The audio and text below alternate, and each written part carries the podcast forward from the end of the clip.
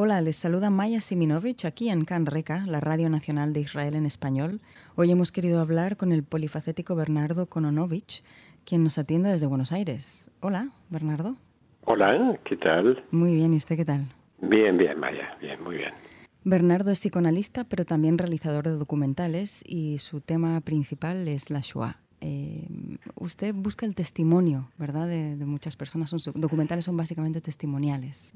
Sí, es, exactamente. Es, es un género eh, intimista, es un, es un género de, entrevista, digamos así, eh, y de testimonio. O sea, no, no hay en general en mis documentales, no abundan el material eh, documental habitual que, se, que suele acompañar a este tipo de, filmes, eh, porque lo que se valora básicamente es la subjetividad del testigo, digamos, la subjetividad de aquel que vivió eh, esas situaciones extremas y que se dirige a la gente para contar lo que vivió y lo que sintió.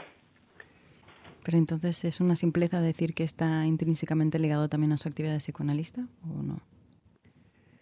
Bueno, no cabe duda que el hecho de, estar trabajando con las angustias de la gente, eh, eh, con los dolores, eh, con, con, el sufrimiento psicológico, eh, hizo que mm, mi enfoque estuviera eh, vinculado a permitir que la persona que testimonia pueda hablar de esas cosas, ¿no? A veces cuando el entrevistador le, cuesta a él mismo escuchar, no va a promover eso, evidentemente, mientras que a la inversa también es cierto, si el entrevistador está más habituado, más avesado en esos temas de la, de, la subjetividad, digamos, eh, de las personas, va a dar lugar y va a dar más cabida. Eso me sale naturalmente, ¿no? Yo, es una reflexión que hago ante usted eh, después de muchos años y después de haber eh, realizado seis filmes vinculados a la Shoah, sus relaciones con la dictadura militar en la Argentina. Sus entrevistados son muchos y variados y actúan de maneras muy diferentes, ¿no? Así es, así es, así es. Lea Novera de su última película, Los Últimos Testigos, eh, es tan jovial y alegre y pragmática, a pesar de las cosas que cuenta. Es, está, además, me gustó mucho cómo está construido el documental, ¿no? que son los estudiantes y profesores de psicología que se van a enfrentar a ese testimonio y no saben muy bien qué les espera y, así es. Y ahí crea mucha tensión. Y cuando ella llega, desmonta el mito, del, no del sufrimiento, el sufrimiento estaba ahí, pero la manera de contarlo, ¿no? Exactamente, exactamente. Digamos que eh, los estudiantes y los profesores tuvieron cuatro meses, un cuatrimestre, para trabajar el tema eh, Auschwitz, así lo llamaron. Eh, y a partir de ahí eh, lecturas diversas desde Primo Levi, Giorgio Agamben y otros autores que escribieron y mm, sobre la sobre la Shoah, sobre la situación de los campos de concentración, la subjetividad del prisionero, eh, la subjetividad de la mujer en esa situación, la del hombre, diferenciar, digamos, los géneros. Eh, lo han trabajado, lo tenían trabajado y por eso tal vez el encuentro que tuvieron ese grupo con Lea Novera, con la sobreviviente de Auschwitz, Lea Novera, eh, fue mm, fluido, fue mm, bastante fluido y hubo un gran interés en escucharla y en hacerle preguntas que en general no se les hace a los sobrevivientes por que es el que pregunta a veces se cohibe, le parece que no puede preguntar, pero siendo estudiantes adelantados de la carrera de psicología y sus profesores, sus docentes, eh, se animaron a, bueno, a preguntar qué soñaba, eh, qué había sido de su sexualidad eh, una vez que terminó la pesadilla de Auschwitz, eh, cómo se vivía eh, la relación con el resto de las, de las compañeras de cautiverio, bueno, toda una serie de preguntas que facilitó la carrera en que ellos están, que ellos cursan y que van a ser futuros psicólogos, ¿no? Lo que yo intenté en cada uno de, las, de los filmes que realicé es explorar algo distinto, algo diferente acerca de, eh, de la Shoah.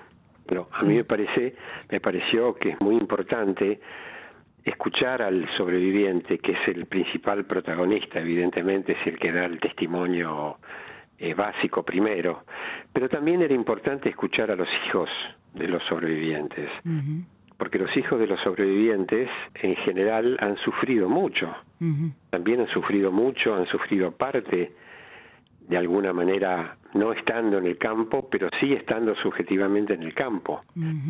Eh, y bueno, eh, eh, hay una película que es la primera que hice, que se llama Atención, Achtung, en castellano y en alemán, lo puse a propósito en los dos idiomas.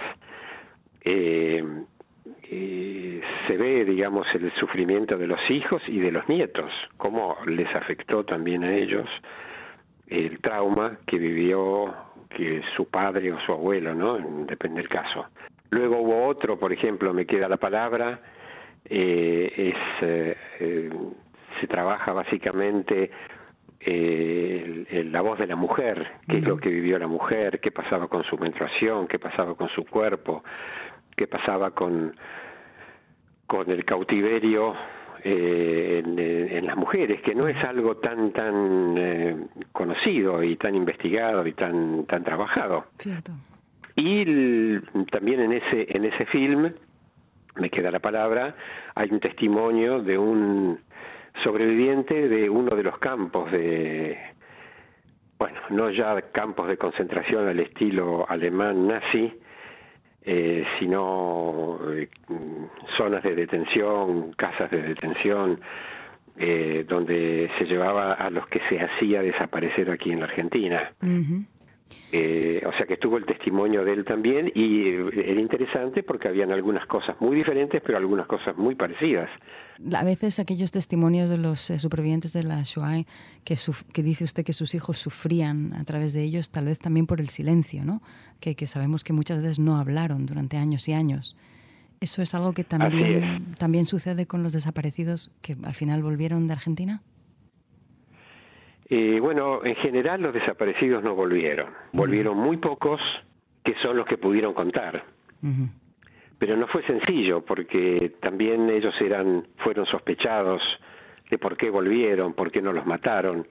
O sea que vivieron una situación eh, muy, muy terrible, porque por un lado fueron secuestrados y desaparecidos, y por el otro lado cuando pudieron salvar sus vidas y, venir a contar, digamos, lo que ellos vivieron, eh, un poco fueron sospechados por aquellos que tuvieron familiares que no volvieron nunca. La pregunta era por qué ellos volvieron y sus familiares no volvieron. Eso aparece en la película y es muy real. También pasó con, con los sobrevivientes de la Shoah, que al principio se les preguntaba, bueno, pero ¿y cómo te salvaste? ¿Qué tuviste que hacer? ¿Qué hiciste? Uno de los sentimientos eh, de los sobrevivientes de la Shoah, eh, entre otros, fue la vergüenza, sentir vergüenza eh, cuando fueron liberados. Sentían vergüenza de lo que habían pasado, de lo que tuvieron que hacer, de cómo se tuvieron que alimentar, de cómo tuvieron que sobrevivir. pero los que volvieron, volvieron, de alguna manera rehicieron su vida. En general, en la dictadura en Argentina, muy pocos desaparecidos aparecieron, digamos así. Eh, la persona que usted eh, entrevistó en el, en el Me queda la palabra era por eso tan especial, ¿no? Porque hay muy pocos de estos. Así es, así es, así es, así es. Y bueno, gracias a ellos se sabe qué es lo que pasó y también se sabe qué tratamiento se le dieron a los prisioneros judíos, mm. a los secuestrados judíos. Sí.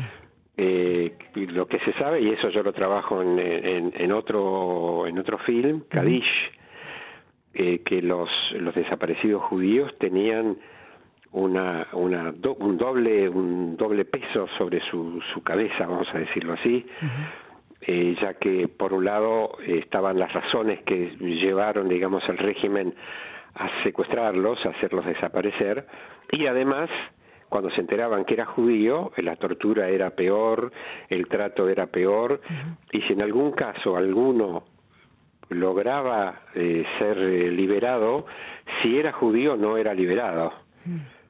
Hay un, un, testimonio de que, por ejemplo, cuando se decidió liberar a un grupo de chicos, de jóvenes, eh, del cautiverio que tenían, eh, a la oficialidad, digamos así, intermedia, no se les dio, no se les dijo el verdadero apellido que tenían, para que no reconocieran de que son judíos y en ese caso que eran matados, eran aniquilados. Eh, o sea que eh, los judíos, más allá de que se definieran como judíos o no, más allá que quisieran tener vinculación con las instituciones judías o no, en general no, en general esta gente no, no les importaba eso, eh, pero bueno, simplemente por ser judíos, eso en ese sentido parecido a lo que pasó en la, en la Alemania de la, de la guerra durante la Shoah. Y eso no es un dato muy conocido, ¿no? No, no es tan conocido, eh, tampoco es tan masivo, eh, pero lo hay, especialmente en los ambientes, en el ambiente militar, entre ciertos militares. por ejemplo, se sabe y aparecieron, este, mm, apareció un libro sobre ese tema eh, durante la guerra de las Malvinas eh, con, contra, la, contra Inglaterra, eh, a los soldados, a los conscriptos judíos no se los dejaba combatir porque decían de que iban a, a tirar en contra, vamos a decir así.